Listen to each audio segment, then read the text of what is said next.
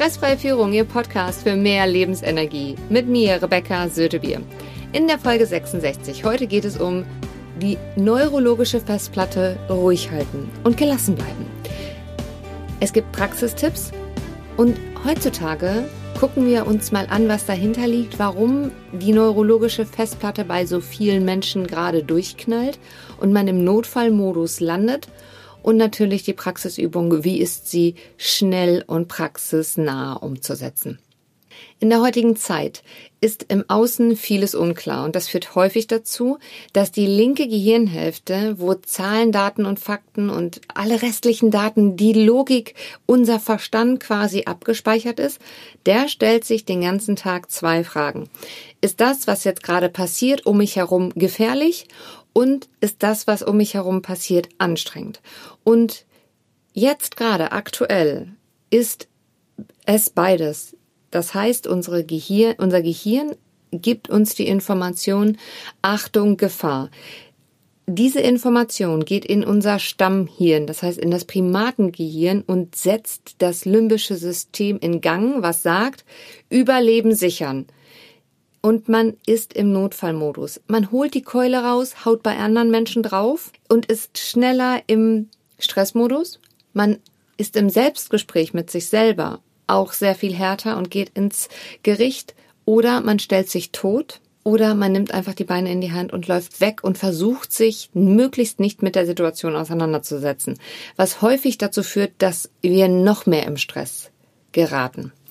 Die Körperreaktion dazu ist eine flache Atmung, Herzrasen, eine übermäßige Schweißproduktion und auch manchmal verfällt der Körper in Kälte aufgrund dessen, weil er halt einmal so hochgefahren ist und dann wird einem eiskalt. Oder man wird, es wird einem von vornherein eiskalt.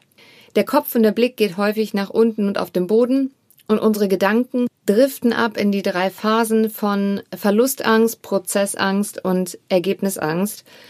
Um hier auszusteigen, legen Sie jetzt bitte Ihre rechte Hand auf den linken Oberschenkel und die linke Hand auf den rechten Oberschenkel. Auf die gleiche Höhe, mittig vom Oberschenkel und fangen an zu klopfen. Das heißt, rechts, links, rechts, links, rechts, links. Sie hören jetzt auch gerade das Tempo. Klopfen Sie ruhig weiter, während Sie mir jetzt weiter zuhören. Dieses schnelle Tempo ist wichtig, einfach aufgrund dessen, weil wir jetzt schnell durch diese unangenehme Situation und Emotion durch möchten und auch diese Emotion entkoppeln wollen aus unserem System. Am Anfang kann es sein, dass es etwas unregelmäßig ist, also dass das Klopfen eher so ist. Also man ist halt ja auch aus dem Takt gerade. Bleiben Sie einfach dran, konzentrieren Sie sich bitte auf die Ausatmung und klopfen Sie weiter.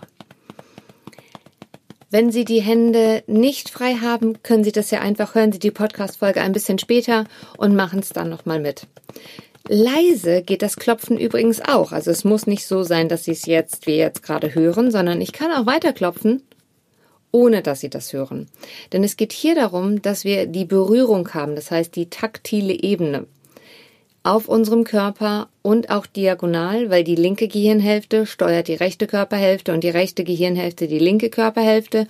Und das ist einfach der Grund, warum wir halt unsere Hände über Kreuz legen und rechts, links, rechts, links klopfen. Sie machen in diesem Moment die REM-Schlafphasen, also Rapid Eye Movement, schnelle Augenbewegung Phasen, die man sonst nur nachts macht, machen sie jetzt im Wachzustand nach.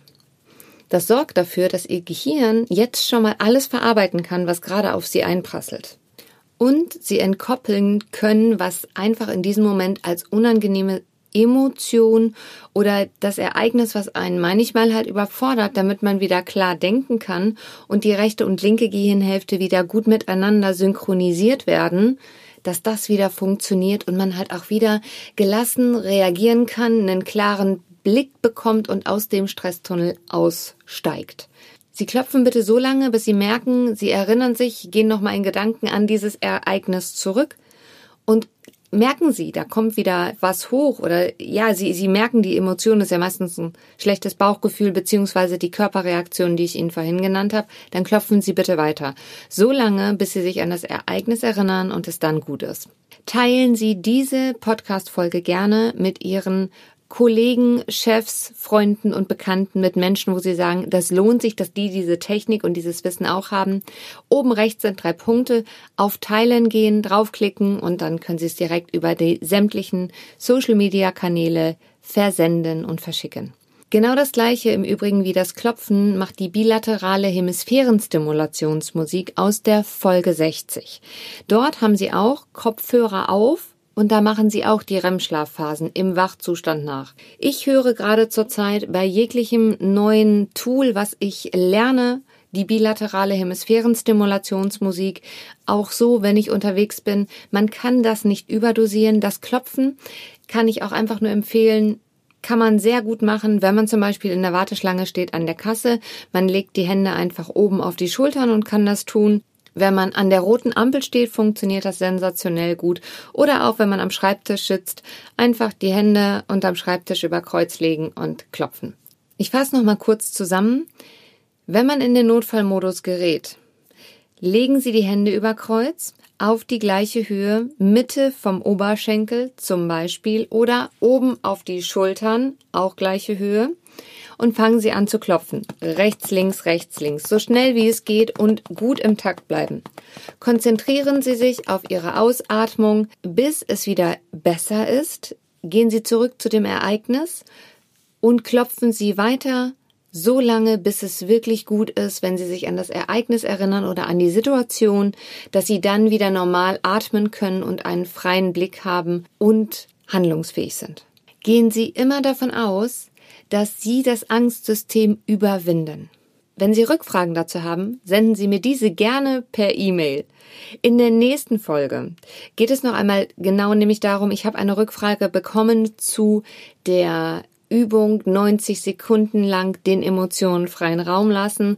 Da gehe ich nochmal tiefer darauf ein, wie man auch eine gute Verbindung zu den Emotionen bekommt, beziehungsweise man kann trainieren, dass man die gezielt rauslässt an den Stellen, damit man bei herausfordernden Situationen gelassen und in Kommunikation bleibt und weiß, wie man das ausdrückt, was einen dann in dem Moment gerade bewegt. Bleiben Sie gesund und zuversichtlich Ihre Rebecca Sötebier.